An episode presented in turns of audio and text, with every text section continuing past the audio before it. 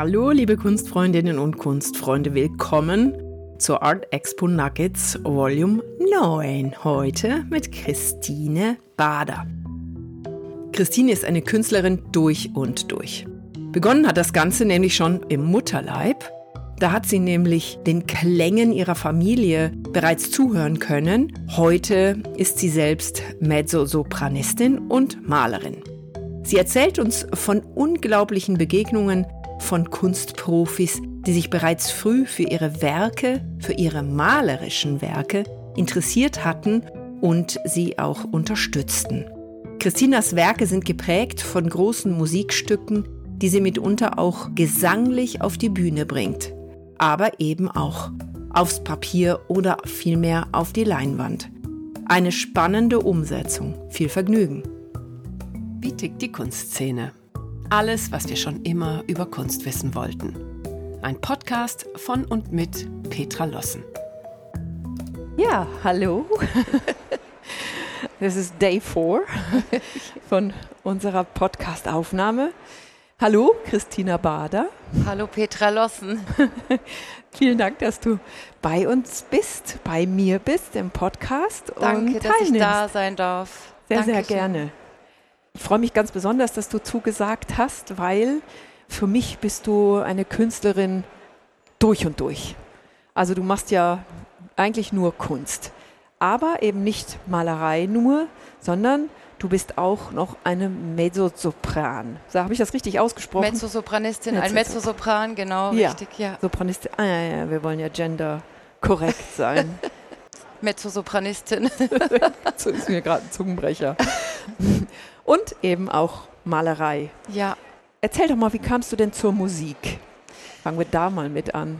Eigentlich wahrscheinlich schon im Bauch meiner Mama. Also mhm. ich komme aus einer musischen Familie mhm. und mein Vater hat Klavier gespielt, improvisiert, also jetzt nicht Profimusiker. Und meine Tante ist Pianistin und somit war immer Musik und auch Malerei, weil mein Vater Maler und Grafiker ist mhm. und war. Er lebt Gott sei Dank noch aber eben beruflich war ich immer umgeben von Farben, von Stiften und wie man in dem Katalog meiner Ausstellung sieht, ich habe da das Beweisfoto quasi, dass ich als Baby angefangen habe. Ja, äh, zu malen und Am Klavier. Äh, genau, genau, das hat mein Vater dann gespielt und so. Also es gibt für mich nicht eine Initialzündung, es gibt kein Initialerlebnis, sondern ich kann mein Leben mir gar nicht vorstellen ohne ja. Musik und ohne Malerei und ja. es war einfach immer da. Ja. Und das Tolle war, dass ich einfach nicht eingeengt wurde, dass ich nicht, sagen wir mal, gegängelt wurde, mhm. irgendwie in eine Richtung oder unterrichtet wurde. Klavier schon, aber nicht in Malerei. Und so konnte ich irgendwie alles ausüben und so kam ich zur Musik. Zum Klavierunterricht war lustig, weil ich habe mit Klavier begonnen zuerst. Ja. Und wir waren immer bei meiner Tante eingeladen und es war eine Frau, die immer Feste gefeiert hat. Und ich dachte, das wäre ihr Beruf. Feste und, feiern, ja, oh wie cool. Und da hat sie dann gebacken und dann waren viele Leute und es war einfach total schön und dann hat ja. sie Ofenfeste gemacht und so. Und dann habe ich irgendwann mit fünf, Ende fünf, meinen Vater gefragt, du Papa, was macht die Tante Heidi eigentlich beruflich? Weil ich dachte, die macht das also Feste, Partys. genau, Feste ist ihr Beruf. Und dann sagt mein Vater, ja, sie unterrichtet Klavier und dann habe ich gesagt, dann möchte ich sofort zu ihr zum Klavierunterricht. Oh. Und nach kurzem Zögern habe ich das dann gemacht. Also Zögern meiner Familie, die wussten nicht, ob das so gut ist innerhalb der Familie so mhm. nah. Und so war es zuerst ganz lang das Klavier. Ja. Und dann parallel, aber habe ich als Kind schon so viel gesungen und und das Üben, war der nicht als Kind so verleitet, boah, ich muss schon wieder üben? Doch, natürlich. Doch. Also, da muss jeder durch. Da einfach. muss jeder durch. Ja. Also es ist, äh, kein Mensch, würde ich mal sagen, übt immer stundenlang und gerne. Und das ist eben wichtig für ein Kind zu lernen, diese, diese Frustrationstoleranz, mhm. dass ein neues Stück einfach keinen Spaß macht, bis man das dann kann. Mhm. Und wenn ja. man dann sagt, na, jetzt möchte ich das Instrument wechseln, jetzt möchte ich ein anderes Stück, dann steht man immer wieder an derselben Schwelle ja. und muss lernen, wie komme ich jetzt durch dieses Nadelöhr, wie komme ich, wie komme ich da weiter durch diese irgendwie Selbstüberwindung und dieses, dieser Fleiß und so. Das war dann manchmal schon schwierig. Aber ja. ich war irgendwie froh, dass meine Familie mich immer geschickt durch getragen hat, dann gab es wieder ein Konzert oder irgendwas, ein Ziel, worauf man dann ja. hingearbeitet hat. Und dann kam irgendwann der Gesang dazu. Genau, der Gesang war schon immer da auch. Ah, Wir hatten okay. eine Schaukel in der Wohnung und ich habe auf der Schaukel den ganzen Tag gesungen. Und dann habe ich Klavier studiert und da sagte meine Nebenfachgesangslehrerin, ja, was wollen Sie denn mit dem Klavier? Machen Sie doch Gesang, Sie haben da eine Begabung. Aber ich konnte nicht lassen vom Klavier, weil ich hatte dann noch so einen tollen Lehrer in Lausanne, Jean-François Antonioli, ein wahnsinns toller Pianist und Dirigent. Also ich war gezwungen, einfach fleißig zu sein Ja. und alles parallel zu machen, Ja. weil ich auch nur 24 Stunden habe. Ja, ja. Ja, ich hatte Christina gebeten, ein kleines Stück oder eine, vielleicht eine Minute hier zu singen, aber leider ist ihre Stimme durch das ganze Reden den ganzen Tag einfach äh, ja, zu beansprucht und ohne Musik habe ich mir sagen lassen, das ist auch zu schwierig, was Naja. natürlich sehr schade ist. Da bin ich einfach naiv unterwegs gewesen. Da Ja, gedacht, da kannst du ja mal eben eine Arie schmettern. Ja, da wäre dann schöne Begleitung oder dass man sich auch einsingt. Aber ich habe hier jetzt eben Familie und Freunde und Mm. So viele Gespräche und dann ist man nicht ganz so Ja. auf die Stimme fokussiert. ja, ja. Und wir wollen sie natürlich auch um Gottes Willen nicht ruinieren.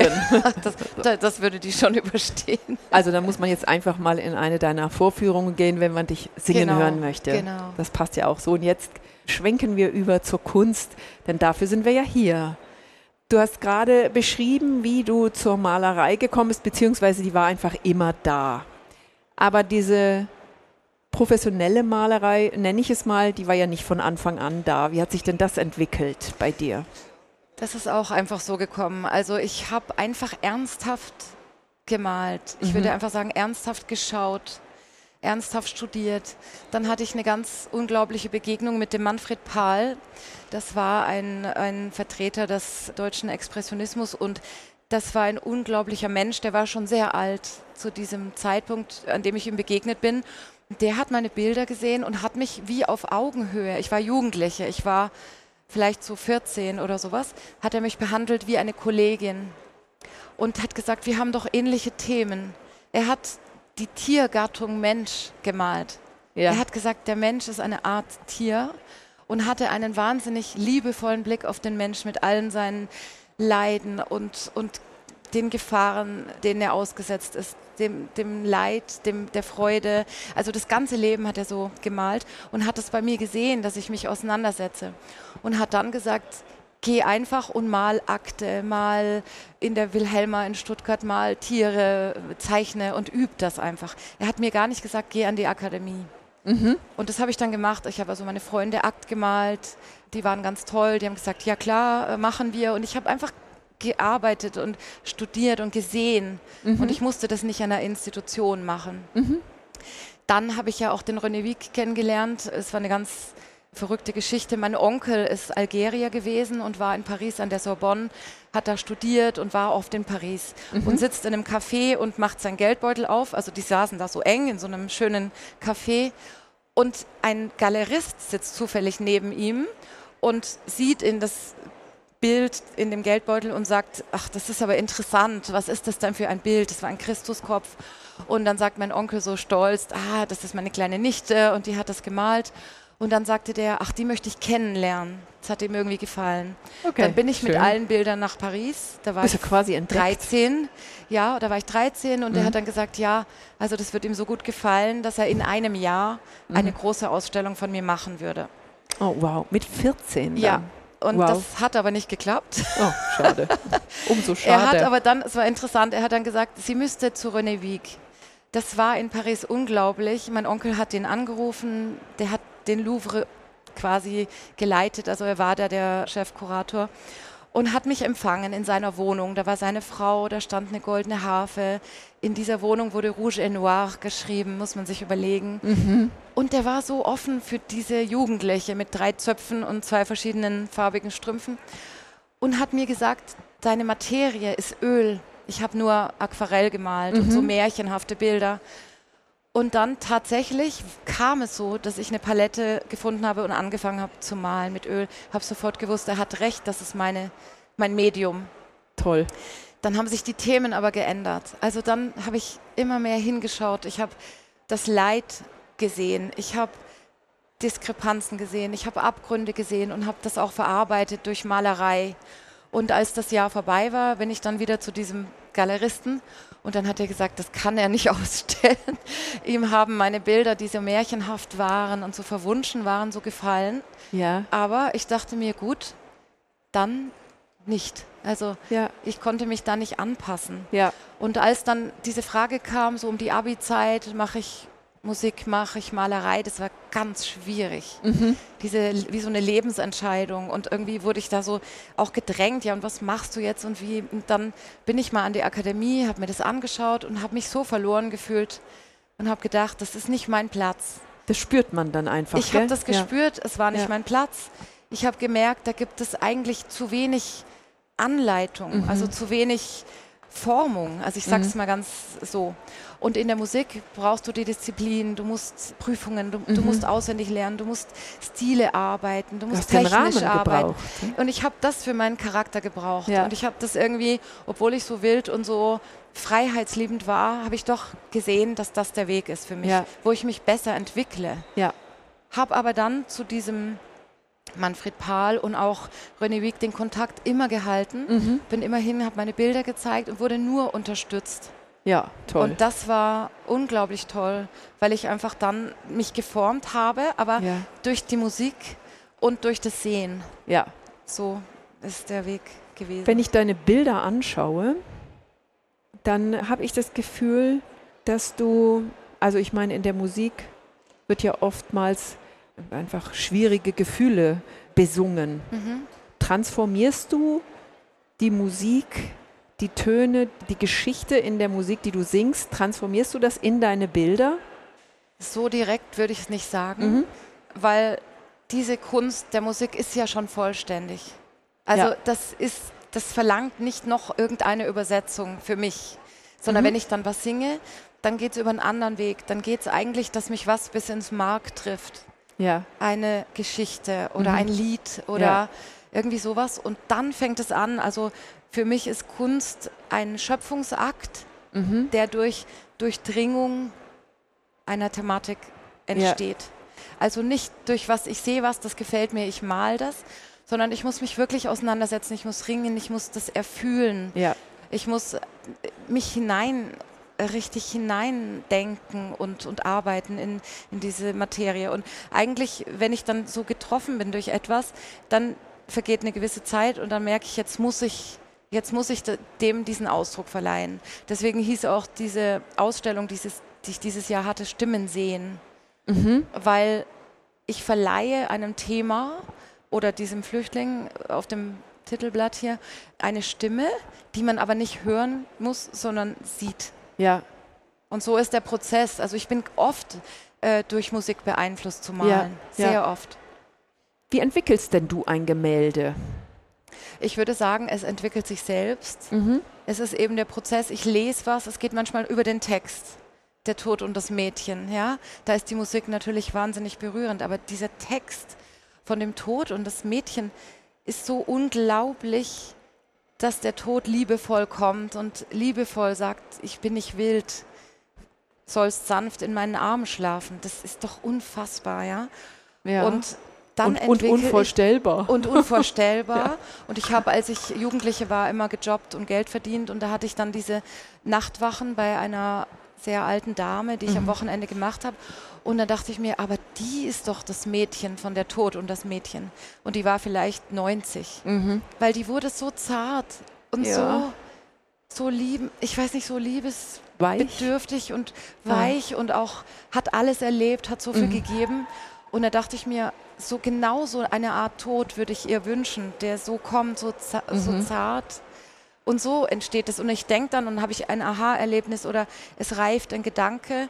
Und dann bin ich jemand, der zum Beispiel nie Skizzen macht. Also ich Mhm. male direkt Ja. und dann lenkt mich das Bild. Also das Bild sagt, jetzt kommt das, jetzt kommt das. Und eigentlich ist es, als würde ich so Mosaiksteine zusammensetzen. Ich habe nie vorher das fertige Bild, sondern das Bild lenkt mich. Mhm. Oder gab es auch zwei Bilder, die musste ich übermalen, weil Ja. die Bilder das zu mir gesagt haben, so quasi. Ich rede jetzt ein bisschen merkwürdig, aber, Nein, ist alles gut. aber das war ein Bild, das war die Braut. Und unter der Braut ist die Jeanne d'Arc. ein Mhm. vollständiges Bild der Jeanne d'Arc. Und dann war irgendwie klar, dass das eine Braut werden sollte, aber dass diese Braut die Stärke der Jeanne d'Arc braucht, als geheimes Bild drunter. Mhm. Ja, also solche Prozesse Ja, gibt's dann. Da bist du einfach offen für und Genau, setzt genau. sie um. Und irgendwann weiß ich, jetzt ist das fertig und ich weiß auch immer, was noch, noch nicht stimmt und so, aber ja, Und du malst mit Gold? Ist das echtes das Blattgold? ist Blattgold, genau. Mhm. Also ich habe hier, das kann ich dir kurz in meinem Handy zeigen, was mich zu diesen Bildern mit den Geflüchteten, also ich will Flüchtling nicht so sagen, das finde ich irgendwie ein nicht so liebevolles Wort. Da habe ich im Internet diese, das kann man ja in der Aufnahme nicht sehen, aber Ja. schau, die bekommen immer diese Ah, Rettungsdecken. Ja, und das ist irgendwie wenn man sie aus den Booten nimmt oder Genau. wenn sie, ja. Und wenn du Mhm. das siehst, da zerbricht einem das Herz. Also das sind Menschen wie du und Ja. ich, die haben keine Chance. Ja, Und die kommen in eine völlige Unsicherheit, werden behängt mit diesem, also ummantelt. Das ist ein, weil es Wärme. das ist so zynisch. ja, Sie bekommen diese Goldmäntel Ja. wie Könige. ja. Und dann werden sie so schlecht behandelt oft. Also. Und das hat mich so, dieses Gold hat mich durch dieses Bild im Internet einfach veranlasst, das umzusetzen. ja, Und dann dachte ich mir, dann muss es eben dieses Blattgold sein. Und das heißt Ankunft eines Königs und das andere Ankunft einer Königin mit ihrem Kind. ja, Weil ich eben zeigen möchte, wir sind königliche Wesen. alle. Alle. Und ich habe so viel Glück. Mein Grundgefühl ist Dankbarkeit. Mhm. Und woanders ist es so schwer, ein Leben zu führen. So was von Ja. schwer. Und wir sind mit dafür auch verantwortlich. Und Ja, deswegen ist so oft so ein Impuls, dass ich diese Stimme erheben will für die. das ist finde ich ganz toll. Das ist ein wahnsinnig tolles Bild. Hier gibt es noch eins. Jetzt schauen wir mal gerade, ob Mhm. die anderen auch mit Gold. Nee, das habe ich nur zweimal gemacht. Das ist das, was vorne drauf ist und das mit Genau. die Mutter mit dem Kind. Die gell? ist hier in der Ausstellung Ja. jetzt, genau. Okay. Wo sind deine Werke zu sehen? Die sind da vorne am Stand 20. In der Also ist äußersten Reihe. äußerste ganz Reihe. vorne. Okay, also vom Der Eingang vorletzte. ganz rechts. Ja, genau. Und dann genau. ist es Nummer 20. Ja. Okay. Ich würde dann gerne noch über das eine Bild, das ist eine Frau, eine junge Frau. Mhm. Ich habe das Gefühl, sie weint. Ja, das Mit- stimmt. Chocho San oder so. Wie, Butterfly, also das ist aus der Oper inspiriert oder Mhm. von der Oper inspiriert. Das ist eine unglaubliche Oper von Giacomo Puccini. Ich habe da noch keine Rolle gesungen. Die Butterfly wäre jetzt für Sopran. ja, Die Suzuki, ihre Dienerin, wäre für mich für Mezzosopran. Also diese Oper beinhaltet eine unglaubliche Geschichte, nämlich diese Geisha, diese junge Geisha, die Mhm. muss also spielen, ein Instrument, die muss Leute unterhalten, die lebt wirklich in dieser Situation und es Ja. kommt ein Amerikaner, ja, ein Soldat oder glaube ich, und verliebt sich in sie und sagt, ach, ich möchte die einfach mal heiraten. ja. Später, das ist auch ein Zitat, heirate ich eine echte Amerikanerin. Mhm. Also diese Nett. Wertung schon mal, ja. Nett. Und, und er macht das, er macht diese Hochzeit. Für ihn ist das wie ein Spiel, Ja, aber für sie nicht. Sie liebt den wirklich. Sie bekommt sogar ein Kind von ihm. Und da gibt es irgendwie so viele Stellen, die so unglaublich sind. Er nennt sie dann Butterfly. Mhm. Und sie sagt, aber ist es nicht so, dass die Schmetterlinge in eurem Land auf ein Brett gespießt werden und so. Also damit wird ausgedrückt, diese Frau ist eine Trophäe, ist ein Sammlerobjekt und soll das Leben verschönern von diesem Mann, Ja. aber ohne Verantwortung. Mhm. Irgendwann ist er weg, irgendwann hat er seine echte amerikanische Frau und es ist ihm ganz egal, was mit dieser Butterfly passiert. ja. Das ist echt so unfassbar, diese Oper. Und da bin ich ganz lang damit umgegangen mit diesem Thema und habe dann auf dem Flohmarkt diesen Rahmen gefunden mit einem Foto eines Mannes. Siehst du das Auge? ja. Also hier ist das Foto eines echten Mannes mhm. und auf den habe ich die Butterfly gemalt, Okay. weil die Liebe ist so groß, dass sie bis an den Rand erfüllt ist Ja, äh, von der Liebe an diesen Pinkerton. Also sie, sie denkt nur an ihn, sie ist transparent ja, vor Liebe.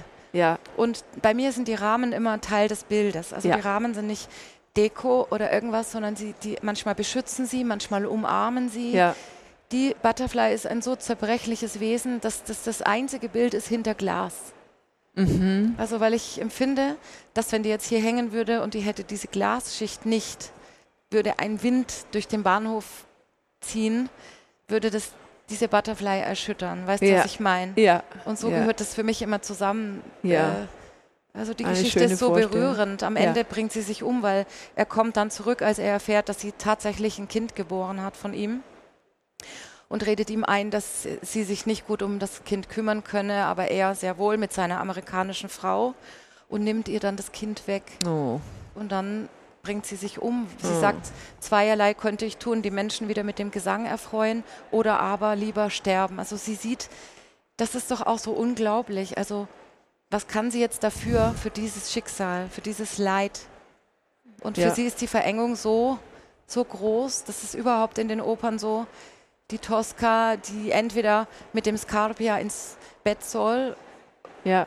um ihren Geliebten zu retten oder was soll sie tun? Ja. Sie bringt ihn um. Also ich, mich beschäftigen diese Wendungen und die Wendungen der Opernfiguren sind genau wie die Wendungen der ganz normalen Menschen. Also für Ja. mich sind Opernfiguren auch ganz normale Menschen. Ja. Ja, sehr berührend. So. Aber du bist es gewöhnt, mit diesen starken Emotionen in deinem Berufsleben umzugehen durch das Singen. ja klar. Ja. Also ich, ich finde, Emotionen sind ja unser Leben. ja. Auch Denken ist unser Leben. Es gehört alles zusammen. Es ist Ja. wenn ich, wenn ich das von außen mache, wenn ich das technisch mache, dann wird es nie jemanden berühren. Das sind ja wahnsinnig spannende Geschichten hinter deinen Bildern. Wenn sich jetzt ein Interessent vor das Bild stellt, hast du sie beschrieben in der, im Internet? Kann man diese Geschichten lesen? Ja, das ist ein ganz schlimmes Problem. Okay.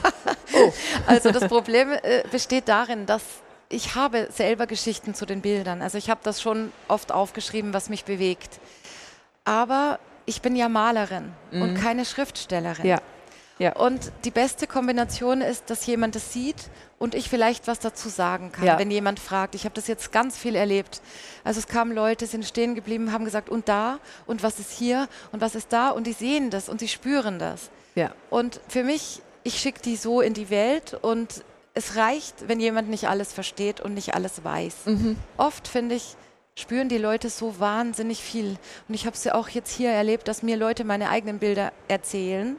Da gibt es auch das über den Missbrauch in der Kirche, was da hängt. Da wurde ich so viel drauf angesprochen, was mich so freut. Ja. Weil es heißt, der Mensch will sich doch stellen. Ja. Der will nicht nur Unterhaltung, der will nicht nur, ich liebe Blumen, aber ich male keine Blumen. Ich stelle die mir hin, ich genieße die. Mhm. Aber ich muss was malen, was ich durchdringe. Und, Ja. und so ist es. Ja. Und man kann mich fragen, man kann mich auch anschreiben. Ich habe eine Homepage, wenn man Fragen hat, antworte ich total gerne. Oder E-Mail oder sowas oder Facebook oder alles Mögliche. Aber ja, wenn man dann anfängt zu schreiben, wird es immer mehr und irgendwie macht es das nicht verständlicher, finde ich. Es ist Ja. dann wie zwei Kunstwerke, die dann irgendwie sich ergänzen müssen und ich denke mir, nee, ich bin keine Schriftstellerin, also ich kann darüber erzählen. Ja, ja. Und das ist doch auch wunderbar. genau. Christina, du hast ja schon mehrere Mhm. Ausstellungen gemacht. Was steht denn als nächstes bei dir an? Wo kann man dich denn noch finden und sehen und eine Ausstellung besuchen? Also die nächste Ausstellung, von der ich jetzt im Moment weiß, ist 2024, 25. Das Datum ist noch nicht klar. Wieder in dem Kunsthaus Baden. Also das ist eine, wird wieder eine große Einzelausstellung sein. Das ist ein ganzes tolles Museum mit drei Räumen. Da Ja. hat sich das auch so angeboten, Landschaften und aus der Musik oder Literatur inspirierte Werke und dann aber auch diese politischen Themen, die ich habe oder gesellschaftspolitische oder kritische Themen. Und da freue ich mich drauf. Ich habe schon ganz viele wieder Ideen, die ich umsetzen möchte und das ist so das Nächste. Super. Ja, Ja. Dann danke ich dir ganz herzlich, dass du danke dir. uns deine Zeit geschenkt hast und wir jetzt deine Werke noch besser verstehen können. Vielen Dank, Ganz Petra. toll. Alles Gute. Dir auch.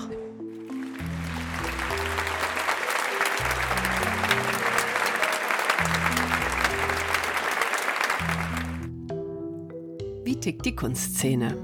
Alles, was wir schon immer über Kunst wissen wollten. Ein Podcast von und mit Petra Lossen.